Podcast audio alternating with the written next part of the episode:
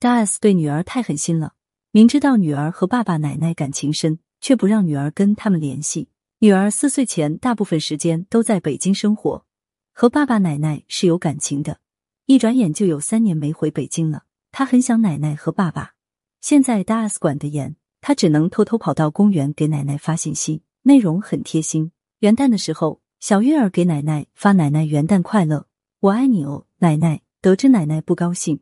小月会安慰奶奶说：“祝奶奶开心快乐。”张兰说很想小月儿，小月儿也说：“奶奶我也想你，我爱你。”张兰问小月儿什么时候过来，小月儿说：“奶奶我还没放假，弟弟在上课。”张兰让他来北京过年。小月儿回复道：“好，过年回去。”小月儿才八岁，但说话很贴心，表达也很清楚，真是个乖孩子。对于爸爸妈妈现在的状态，小月儿也很无奈。只能通过手机和亲人联系。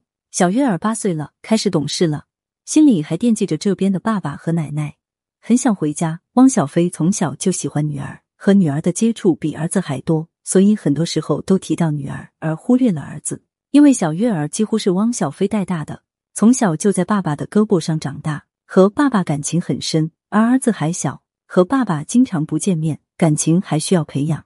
现在小月儿想爸爸的时候，就偷偷给爸爸发消息。小月儿马上要放假了，就跟大 S 商量来北京，结果大 S 不同意。小月儿伤心的哭了，给汪小菲发消息的时候，那哭声太可怜了，直接让汪小菲心疼到拍桌子。大 S 对待孩子太不上心了。